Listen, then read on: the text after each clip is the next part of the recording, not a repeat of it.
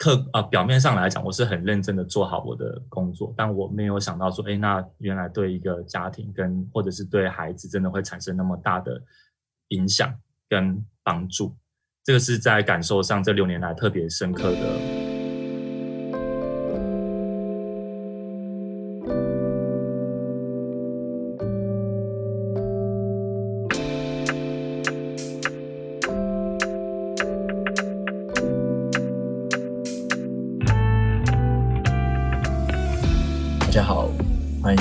Nobody Cares，我是邦，我是 Ryan。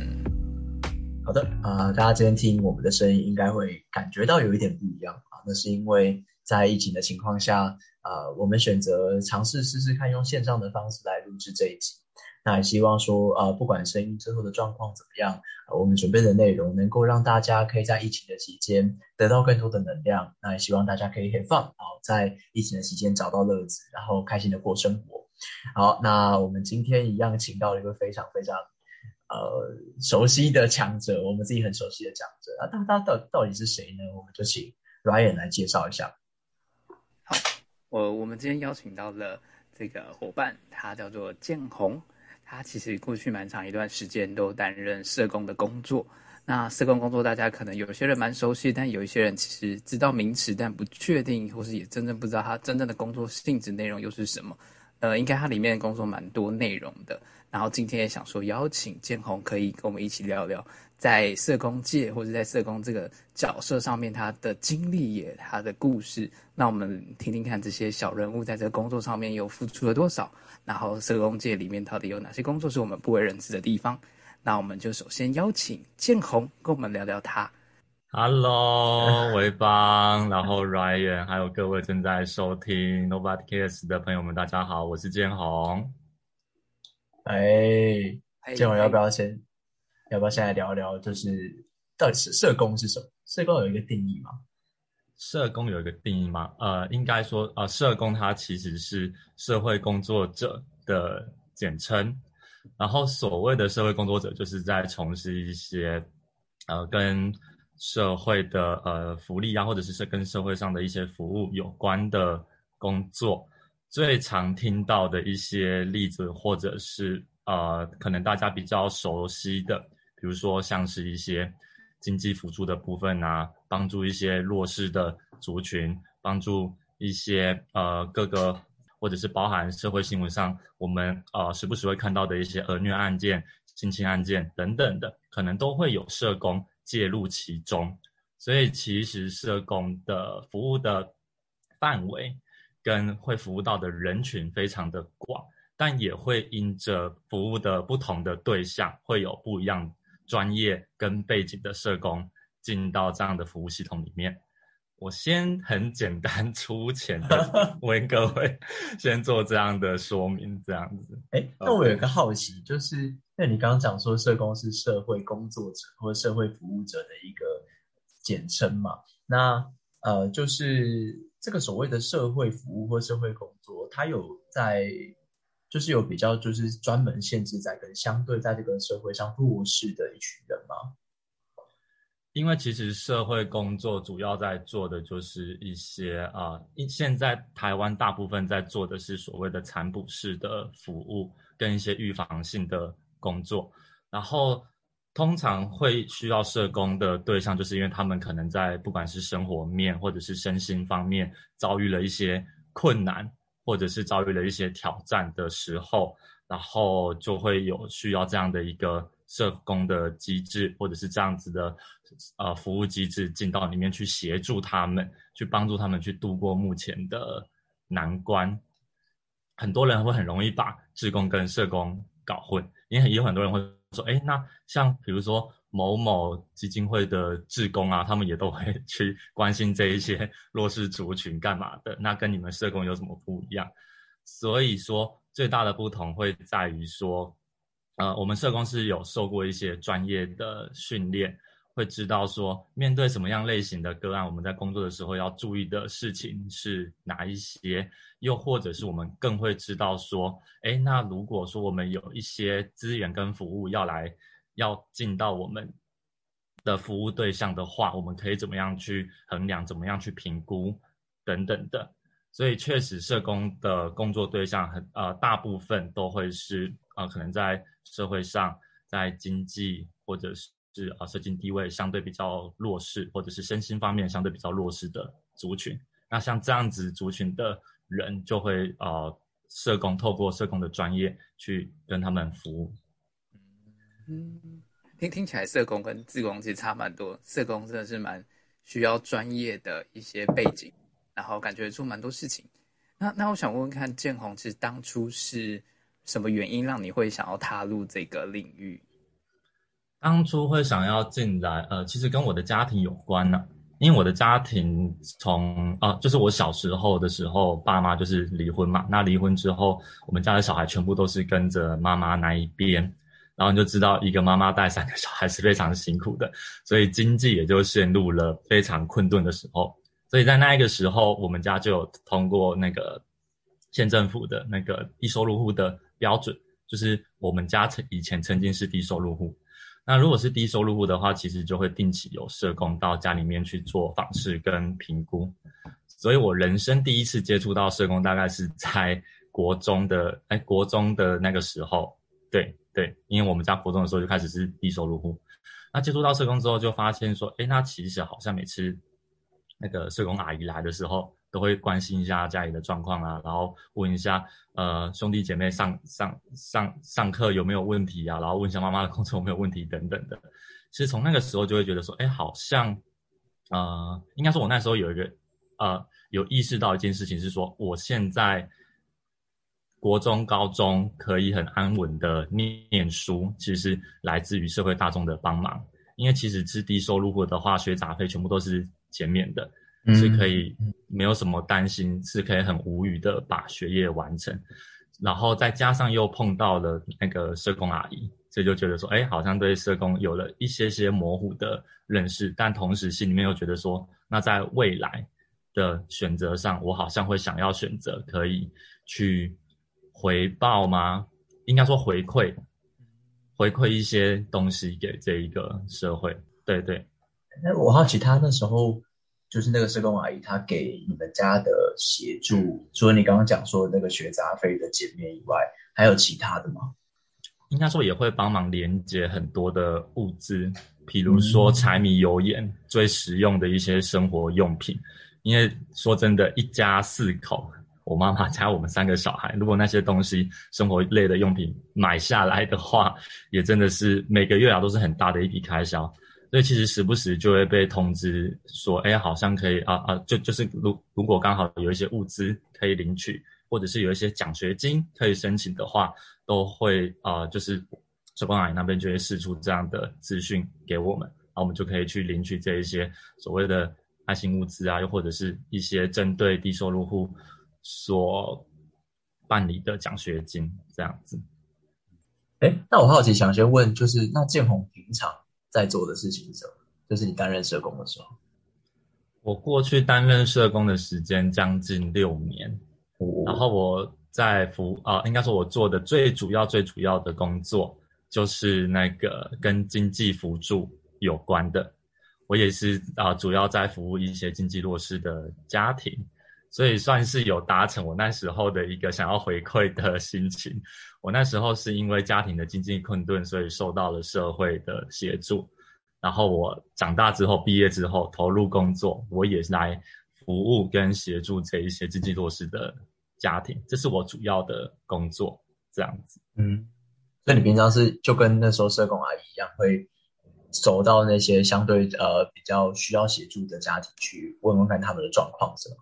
没错，没错，我那时候是在呃私人的基金会担任社工，然后其实我们服务的啊对象就像我刚刚讲，主要是经济弱势的家庭，然后我们也都会定期需要去访视，去关心这些家庭的状况，然后也会需要去看说，哎，那如果刚好有哪一位善心人士捐了一笔，譬如说济南救助金啊，或者捐了一笔奖学金，又或者是捐了一些物资等等的。这些物资跟奖学金或者是济南救助金可以怎么样最合理的分配到有需要的家庭身上？尤其当这些资源都是非常有限的时候，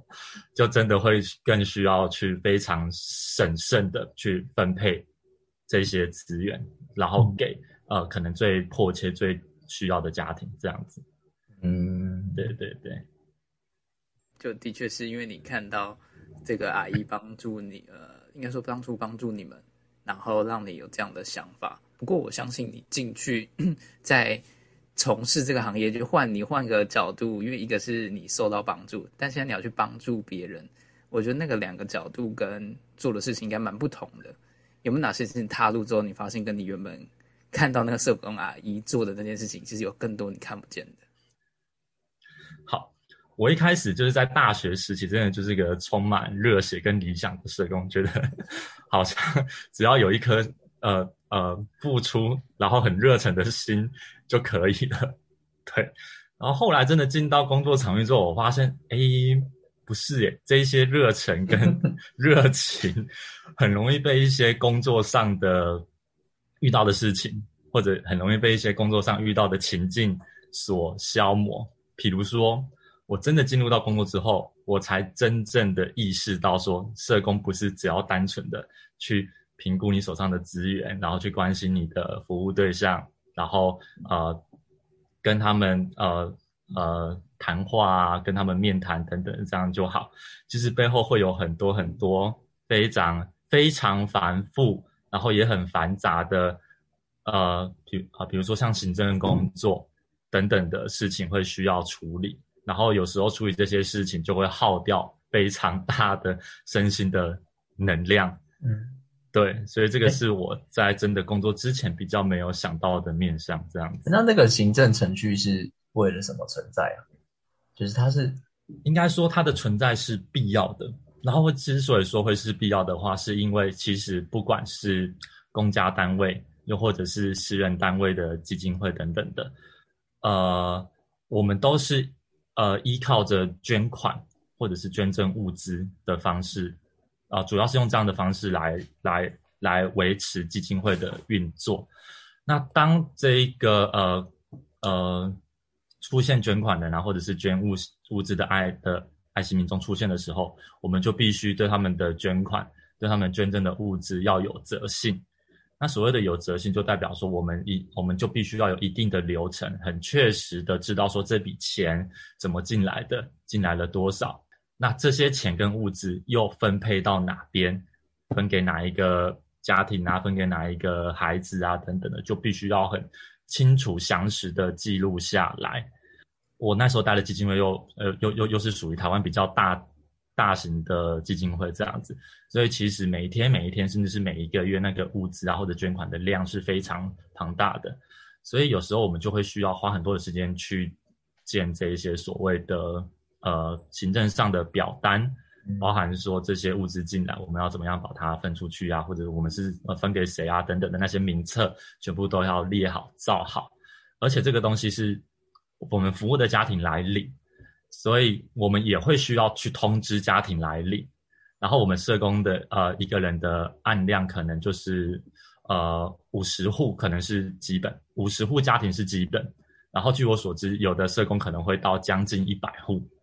你就知道有时候可能打一通电话要联络家庭来，好，我们抓三分钟好了，那一百户的话就有三百分钟的时间会花在通知家庭这方面等等的。对，所以其实有一些很重要，但是它会是非常琐碎、非常繁杂的工作，是我们需要处理的。我们背后还有很多很多的工作要去完成。这样，哇，那那我蛮想问一下，因为你感觉你呃花蛮多时间要再去服务各个需要被协助的家庭，那你的家人是如何看待你？做这一份工作，因为毕竟刚刚你有说你的那个过往的成长经历是这样过来的。他说我的家人都非常的支持，又或者说他他们本来就没有觉得，因啊，尤其是我妈啦，她本来就没有觉得自己的小孩要做什么工作 才好。对，但是当时候我跟他说要考社工系，包含说我社工系毕业之后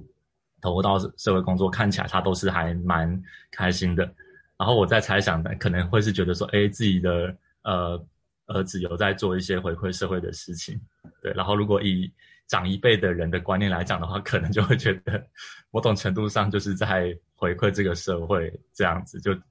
对。哎，那好奇想问一下建宏，就是在你六年的社工工作经验里面，有没有什么你最深的个案，就印象深刻的故事？最印象深刻的事情的话，其实应该不会是某个单一的事件，而是这六年来的感受让我非常的印象深刻。然后我会说感受，是因为呃很多的。应该说，服务的个案跟服务的经验实在是太多了。然后，其实每一段服务的过程对我来说都是很重要的。所以，然后我会发觉说，在这一段服务的呃经验，或者是呃这段服务结束之后，好像到最后都会有一个感受，是我一直蛮放在心上的。所以，我想说，我这边就不分享到底是哪一个单一的事件，或者是哪一个事情对我来说最印象深刻，我就分享一下。是什么样的感受会让我在这一段六年的服务最印象深刻？这样子，我会发觉说，这些在服务的过程，并不会在第一个时间就看到所谓的很用很世俗的说法来说是所谓的服务成效，或者是有一个好的结果出来。因为其实我们就是跟人在工作，跟这些呃比较相对弱势的家庭在工作，还有。呃，服务他们这样子，所以，呃，这些既然是跟人工作的话，就没有办法像那一些可能，呃，我不知道用什么产业来举例比较好，但就没有办法说，呃，先我先随便讲，就没有办法像生产线一样，你做了多少的成品出来，你的成效就是多少，你的成果就是多少，在跟人工作没有办法讲到这件事情，可能你服务一个个案。二十年服务一个个案，十年，他可能都会是在三十年甚至是更久之后才会出现那个所谓的呃成果，或者个案会出现改变。在服务的这段期间，我印象最深刻的事情就是第一个，我发觉我发觉个案总是会啊在不知不觉的时候有了一些细微或者是小小的不一样。然后这些细微跟不一样的时候，再过一段时间就会看到的说，哎，他们真的在服务里面有了一些，呃，真的是有获得一些帮助，或者说因为有这样的服务，他们的呃状况又变得比较好，就是会发觉说，在前端投入的一些努力跟在前端投入的一些工作之后，这些事情是需要时间去等待它来发酵。我更认知到了，在跟人互动，哦哦，不只是工作，就是跟跟人互动这件事情上，就是真的会是，我会觉得是急不得，尤其是很多时候更不能啊，只是想着我们是为他好，我们是为他好，所以我们要做什么，我们要做什么的这样的一个心态，反而会比较转换的是，哎，那他到底真正需要的是什么？对，然后第二个，呃，服务的过程里面。时不时，或者是会有时候会很突然的收到了服务的家庭给我的一些回馈或者是感谢，那个时候真的就会觉得说，哦，原来我那段时间呃服务家庭的那些过程，他们真的是有得到一些帮助，这样子。像是很有趣的是说，在过去的呃服务的其中一个家庭好了，跟家庭的互动本来也就很好。但是在他们结束服务的时候，也就是说他们呃的经济状况开始回归稳定的时候，突然我就从他们家收到一封孩子写的信，然后信里面就是写说很感谢呃建宏老师。哦，因为我们服务的家庭都习惯称我们社工为老师这样子，就写到说很谢谢建宏老师这这几年来的帮忙跟协助，然后也让。我的哥哥跟我可以呃好好的念书啊，干嘛的这样子，然后甚至我在收到信之后，过了几天，家长又打电话，特地打电话来，来我服务的单位，然后跟我说谢谢，就会发觉说，哎，其实我好像客啊表面上来讲，我是很认真的做好我的工作，但我没有想到说，哎，那原来对一个家庭跟或者是对孩子，真的会产生那么大的影响跟。帮助，这个是在感受上这六年来特别深刻的部分，就是时不时或者是服务结束一段时间后，会突然收到这一些过去服务过的家庭啊，或服务过的孩子，他们的一些回馈，包含像现在都还是会有一些过去服务的个案，他们上了高中了，上了大学了，时不时会丢个讯息来关心一下，说：“哎，建宏老师最近过得还好吗？下次在一起骑脚踏车干嘛的？”就觉得哎，还蛮有趣的。然后这样的一个支持的连结是还蛮深的，对，大概是这样，最印象深刻的感受。哇，那建宏老师，我可以再 往下就是好奇吗？因为因为感觉里面的非常多的个案，然后因为你你应该遇到的那些很辛苦的家庭，然后我想问问看，就是你在工作当中你要去面对这些个案的时候，你会不会有需要事前的一些心理准备，或者是你必须要把自己建立什么样的心态或态度，然后才去去找这些个案吗？我觉得事前和事后都有需要。然后事前的话，如果是我个人的话啦，呃，如果是某一些个案类型是跟我过往的成长经验可能有一些相关的话，那我可能就会需要做一些心理准备。比如说，如果有一些呃也是单亲妈妈带孩子的个案的话，我这边就会需要做心理准备。我必须要小心，我不要落入那个我就是很想要帮助跟我们家。呃，情境相同的家庭，而忽略了专业评估这部分。嗯，对，因为我有想到说，呃，我这啊，因为我我我们家自己就是啊啊贫困的单亲家庭，所以我对于类似的家庭，又或者是特别是呃单亲妈妈，然后独立带小孩的家庭，可能会很容易跟我过往的生命经验有了一些连接，然后就会特别想要去协助他们。但是如果当这个呃当状是这样的状态，但忽略了资源评估的重要性的话，可能就会是蛮危险的一件事情。社会大众的资源跟这一些很珍贵的资很很珍贵的资源都还是非常有限的。我还是必须秉持着很呃用很专业的角度去很审慎的评估，说这一户的家庭他们需要的资源到底是到多少。他们的呃补助是到多少就足够了，所以我们会有，我们可以留下多少的资源给其他分配给其他也同样也很需要的家庭这样子，所以在事前的提醒对我来说可能会是比较比较会是这样子，跟过往的经验如果有一些连结的个案的话，我会需要小心跟提醒自己这一块，然后再来是在服务过程中的提醒，呃。这件事情应该是比较提醒的是自己，呃，必须要去预想嘛，跟有一些心理准备，说，呃，个案可能随时会发生一些状况，然后如果真的发生某一些状况的话，可能不是我这边可以掌握的，所以我可能那些状况类似什么？比如说之前服务过那个患有血癌的孩子，他们家就是单亲妈妈，然后带两个小孩，然后其中一个小孩有血癌。而且那个时候就很积极的在帮他们筹措所谓的医疗的费用啊等等的，然后连接相关单位进来这样子。但是有一天妈妈她就突然来讯息说她血癌的那个状况直转急下啦，然后隔天就走了，就突然就走了这样子。然后其实那一阵子我一直有一个感受是说，是不是因为我协助连姐的资源不够快速？没有办法及时到位，所以孩子在医疗上出现了困难。这样子，那时候其实会有这样的一个想法，但其实认真来讲，现在回想起来，并不是这样子，是真的孩子本身本本来就有一些状况。所以其实我觉得，就是像类似这样的情境，在服务的过程中，可能它会突然的发生。但它突然发生之后，作为一个社会工作者，怎样去调试自己的心态，跟怎样去看待这件事情，我觉得就会还蛮。重要的，才不会让自己一直陷在那个可能情绪啊，或者是自责啊的这样的一个感受里面。哎，那我可以问问看，就是因为你刚刚听起来，如果这些故事，社工是有办法在个案面面前表现自己的脆弱吗？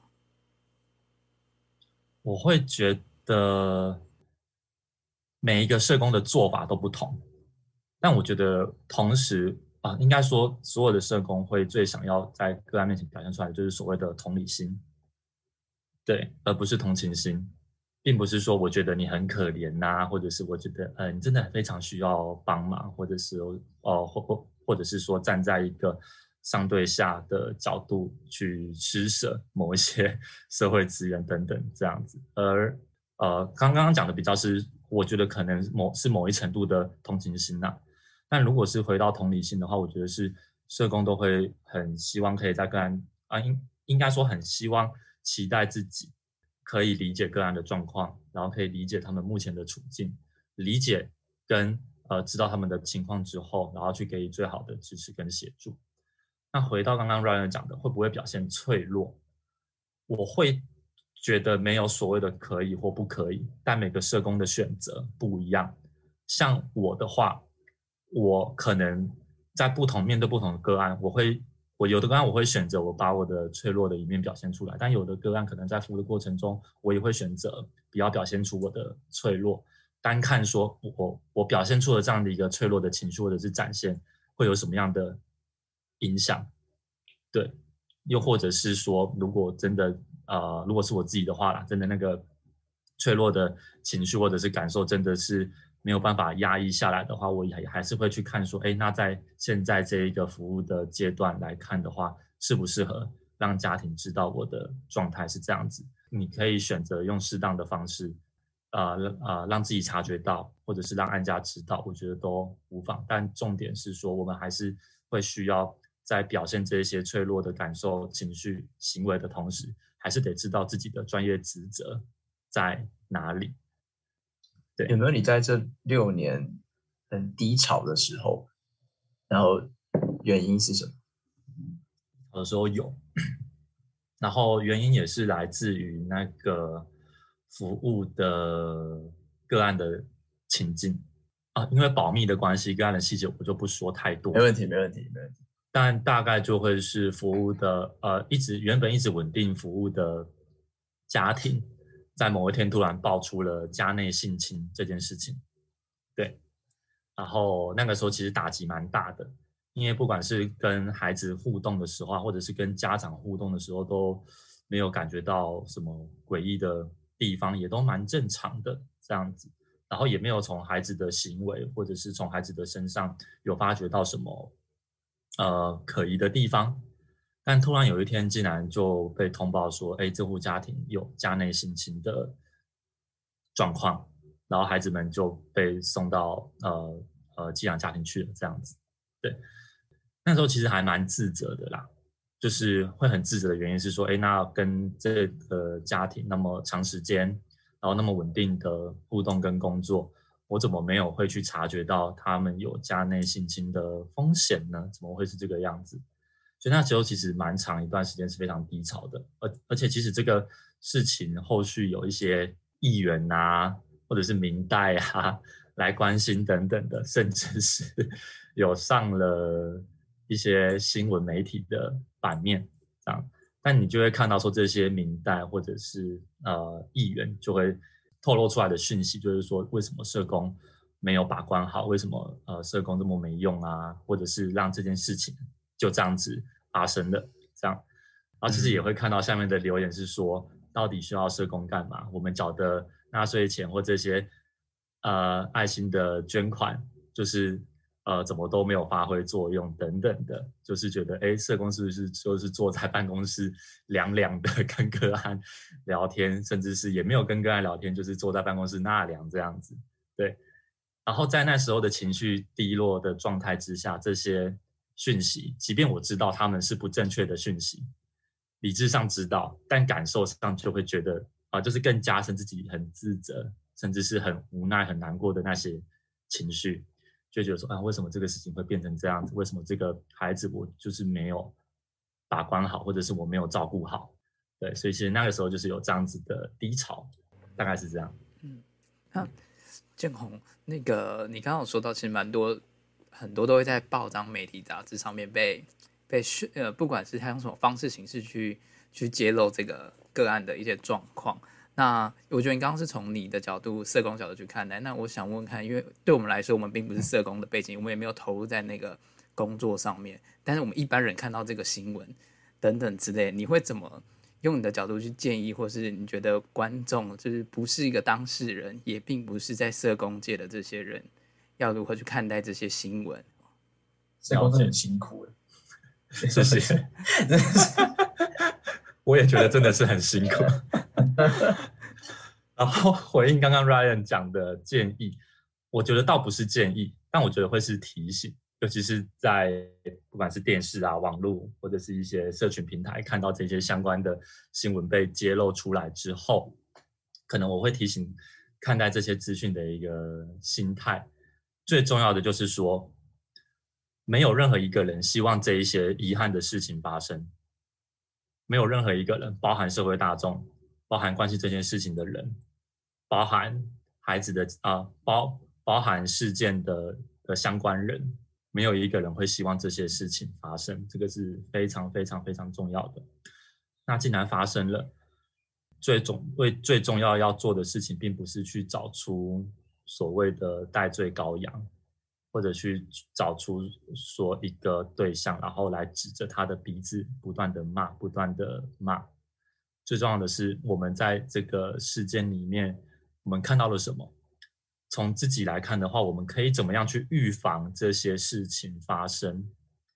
譬如说，很多时候有很多的家暴案件，我们会看到的是在底下很多对于施暴者的谩骂，对于政府没有作为的谩骂。家长照顾不周的谩骂等等的，但有这些谩骂，其实并不会对这个事情或者是对这个议题有什么样实质的帮助。我会觉得说，真正实质帮帮助应该是民众看到，应该说我们看到这些事情，我们意识到这些事情其实是会在我们身边去发生的，所以我们就会去更需要去提醒自己说，我们怎样避免这样的事情发生。比如说，当我如果听到隔壁，小孩子每天晚上都哭得很惨烈，然后家长也有骂小孩的声音，那我们是不是就可以多注意一下，说，哎，隔壁的家庭会不会有可能，呃，已经产生了某某一些状况？每天小孩这样哭，每天家长这样骂，是真的单纯的只是在教育孩子，只是大声点吗？意识到之后，我们可以做什么？我们可以做什么事？打一一三保护专线，打一一零等等的都好。所以我会觉得是说，当我们看到这些新闻的时候。当然，你可能心里面一定会有一些情绪或者是感受。我们更可以去思考的是说，那我们在这件事情上，我们可以一起做些什么，一起来避免或者是降低未来这类型的事情又再度的发生。对我觉得去思考这些事情，比起在下面去骂呀、去找代罪羔羊啊，可能是来的更有帮助的。这样子，我觉得蛮好的提醒诶，就尤其。我觉得就责真的比同理要简单太多了，而且现在网络这么发达，你只要花一分钟键盘键盘侠一下，你就可以好像在内心产生那种哇，你是正义魔人，或是你正在帮这个社会做点事的感觉。但其实说不定那真的对事情一点帮助都没有，而且反而还会造成有点落井下石，或是让更多的人遭受更不需要存在的负面情绪这样。那建宏，你如果回顾你在社工界的这这几年来说，因为你大概应该从学生时代一毕业之后就开始从事这个工作，嗯到现到后来这样。那呃，你回顾一下，你觉得这过程当中有没有让你带给你一些改变，或者对你有什么样的影响吗？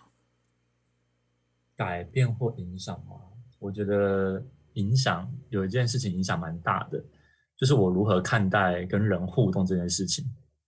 这事情在前端也有呃很呃我们在聊的前端也有稍微有聊到，就是真的是投入到工作之后，我更意识到说跟人互动这件事情不会有什么样立即的结果，而且其实有时候跟人互动，我们有时候都会很想说，哎，他他可能需要什么啊，或者是我这么做是为他好啊等等的。但我发觉说，真在跟人互动的过程中，并不是这样子，哎，他们自然会有他们呃。发觉，或者说他们意识到，或他们呃知道自己什么时候会有某一些需要，或需要呃或或者需要某一些支持等等的，而不是单凭其中的某一方自顾自的用自己的想象或用自己的认知去判断对方目前的状态可能是怎样子，这样可能会是危险的。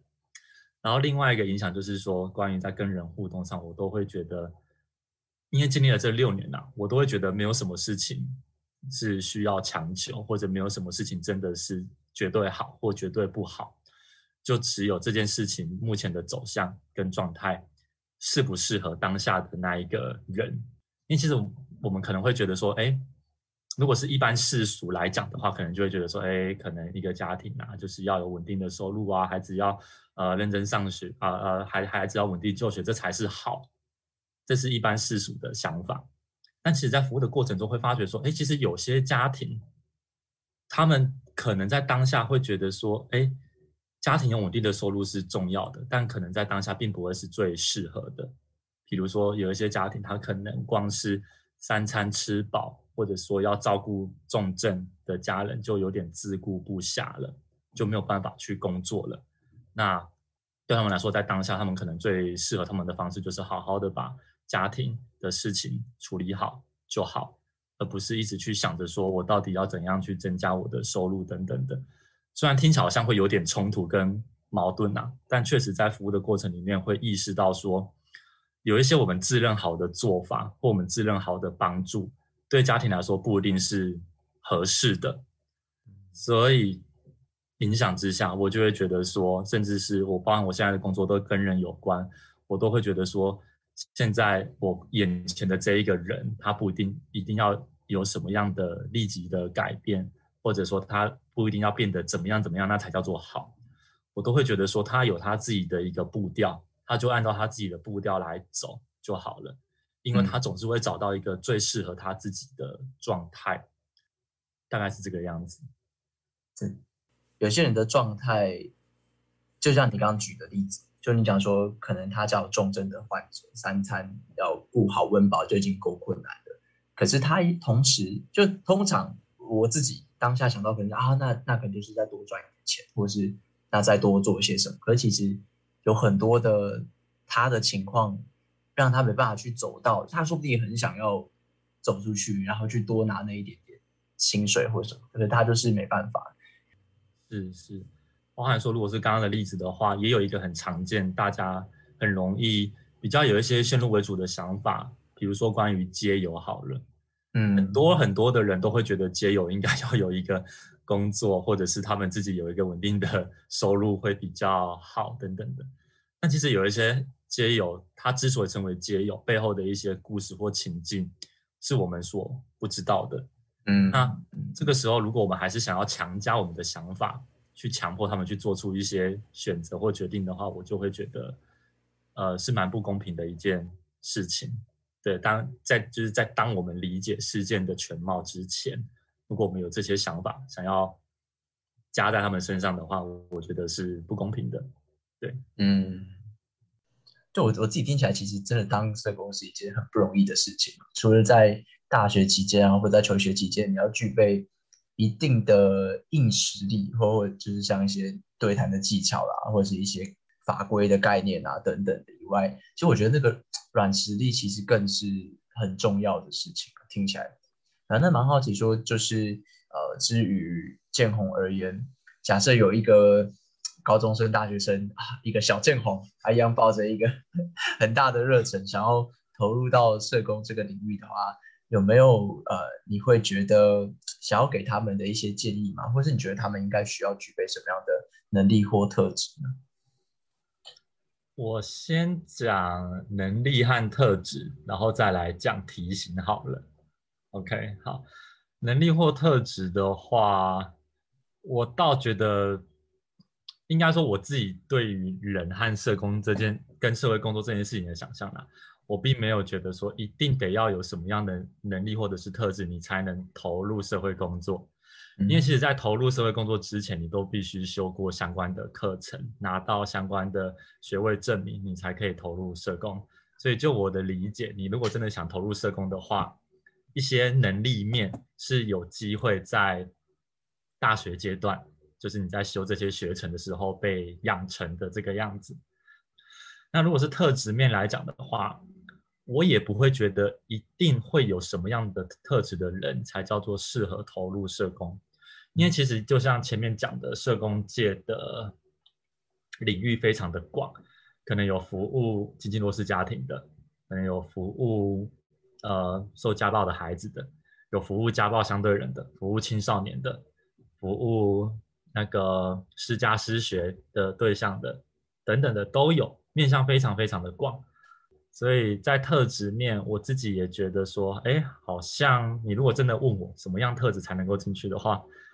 我倒也觉得好像也没有哎，因为不同特质的人都会在不同的领域，我相信也都会有不一样的呃那个激荡会出来。这可能也是来自于这六年来社工经历对我的一些影响啊，就是我觉得没有一定是怎么样，或者人没有一定怎么样才能怎么样。嗯，对，所以不管在特质或能力方面，客观上来讲，我好像没有讲出一个 什么很具体的 回应，说要什么样能力啊或特质才能进去。但我会觉得，确实，至于至于我自己的想象跟我的认知，能力是可以被养成的。那特质的话，你如果真的想投入社工界，你的特质一定可以发挥在一些适合你的时刻，大概会是这样子。嗯，但我会想要讲的是一些。对，比较像是提醒，提醒社工后辈们这样子。对，然后首先会想要提醒的事情是说，可能如果你只是单靠着想要帮助他人的心跟这个热血的话，可能会相对比较辛苦一些些。对我指的辛苦是说，我们可能很难只啊靠着自己的热忱跟。热情来做社会工作，反而在当中，你需要时时刻刻提醒的是自己的事情是：我当初到底为什么会想要当社工？每个人的原因会不一样，但我觉得，如果当你的热情或热忱被消耗到一个程度的时候，你开始自我怀疑的时候，可能得回到自己身上来看，说当初自己到底为什么会想要投入到这个工作里面。然后第二个，第二个比较是。呃，现实面来讲，就是我不得不说，现在社呃社工界的那个职场环境还有很大的进步空间，包含薪资、包含福利待遇，甚至包含我刚刚可能有提到的，一般民众对于社工的一些眼光跟理解。好，先讲呃所谓的。最现实、最现实来讲，虽然讲起来很现实，但它也是很重要。你作为你从事一份工作，总是要有相应的薪水，你才能够去支持你的生活嘛？对。但是现在其实社工界大小机构非常的多。那如果在大机构的话，可能还好，你的薪水是足以足以支应你的生活。但有些小机构，它可能呃社工的薪水两万五，但是你会需要在回捐一些你的薪资给机构，以维持机构的营运。这件事情吗？回回捐，捐捐钱的捐，也就是说你在每个月拿到你的薪水的时候，你还要拿一些你的薪水来支付机构的一些营运成本。这件事情听起来很不可思议，但它确实一直发生在社工界，包含说到现在都已经二零二一年了。都还是有持续这样的事情会，哎，那这个事情是强制的吗？还是他是它是违法的？但你可以想象一个初入社会的新鲜人，然后对社工充满对社工界充满热情，又或者是他可能所在的地方，比如有些人可能就是返乡返乡青年，在自己的家乡投入社工界。那如果那个家乡是比较没有那么都市一点的地方，或者是说在那个地方移民就很困难的。又是他的第一份工作，然后单位他又试出一个讯息给你，是说啊，大家一起共体时间呐，时间大家都很 辛苦啊，等等的。然后这是你的第一份工作啊，等等的。然后你就体谅一下，我相信会有一些人会在这样子的压力很难，真的就做出选择，说我就不要捐。甚至有一些压力是来自于说，我如果不要捐，会不会我的第一份工作就不保了？嗯，对。也要有一个心理准备跟认知，说现在的社工环境还不是那么的完美啦，还是有一些社工友善的职场、社工友善的单位还是会有。那如果真的呃想投入的话，我觉得也 OK，但可能呃在投入之前可以多去打听或者多评估一下，说哎，那这一间机构它的呃福利待遇啊，或者是薪资的制度等等的，是不是符合自己的期待？你将来要投入到的机构或单位是哪一间，可能都可以做更多的功课，是说去评估说，哎，那这一间机构，不管是它的风评啊，或者说它的财务状况、财务状况，或者是来自于其他前辈们对这些机构的经验分享等等的，好像都可以去帮助自己去评估说，哎，那这间机构的运作模式是不是符合自己的一个期待，自己能不能接受？对。然后最后一呃。呃，没没事没事，你说你说，没有，我只是我只是想问，那如果没有这些回捐，这些基金会或机构是真的撑不下去了吗？可呃，到底具体来说会不会撑得下去？可能多多少少都会有一些影响。呃，尤其是如果是小机构的话，可能差了那五千块就会差很多，这个确实是有可能的。OK OK，对对对，好吧好吧。好，好那我觉得这前面就是第二点，就是在提醒，就是你自己怎么样去评估跟选择你准备要进入到的职场环境。然后最后一个要提醒的是，据我所知，有很多的社工会需要在假日的时间或者是下班的时间持续的加班，或者是持续的工作去服务我们正在面对的这一些个案。对但是有时候，其实身边的人不一定能够那么完全的了解状况。有时候他们到认知到的可能是说：“哦，你晚上都还是在在加班啊，然后怎么没有多一些陪伴或者是互动，或者是你假日怎么都还是在办各式各样的活动？你到底有没有在放假等等的？”他们可能都是出自于一些担心，或者是对于这份工作的不理解，甚至有时候会有一些状况是，比如说像像我自己。因为我的工作就是在跟人互动嘛，可能一天八个小时，可能这八个小时就是不断的在讲话，不断的在同理对方，然后不断的在想着如何去协助跟支持对方。其实这件事情是非常消耗社工的啊，社会工作者的那个能量的。所以其实有时候回家我都会不想要 再讲话，能不讲话就不讲话这样子。但有因此让我妈误会我说。怎么回来都不分享工作的事情？为什么都不跟家人互动啊？干嘛的？太累了，下太累，真的是太累了，已经没有那个精神跟能量，想要再去多说些什么。我只想好好的休息。所以第三个我要提醒的是，那你如果真的要投入到社工界，然后你又发现发发觉说你的大部分的时间，或者是你上下班之后你的状态可能会有一些些不一样。需要去调试的话，我觉得这方面也会需要跟跟你重要的人去沟通清楚，让他们可以理解你的工作状态，然后讲出来。一来也是我觉得是可以帮助到另一啊啊重要的人去说，哎，那在这样的情况下，我可以怎么样的去支持你？我可以知道你的状况去支持你，而不是我不理解你的状况，所以我更多的担心，或者是更多的责骂，或更多的责备这样子。社工的工作真的很辛苦，那在辛苦。之后可能你会有很多需要调试的地方，但是不要忘记跟身旁重要的人去让他们试着去理解你的状况，大概是这样子。那嗯，我我刚刚其实蛮个有个非常大的好奇，建宏，如果对你来说有没有哪些是你因为做了社工而发展出来的？有。就是我更加的倾向先把自己的状态照顾好，对，会这样子说，是因为在社工初期就还是个热血小伙子的时候，用小伙子来讲，感觉好老，好像老一辈人才会讲小伙子，但不管，在初期还是热血小伙子的时候，我真的都是以照顾对方的需求、照顾对方的感受、看到对方的感受为优先。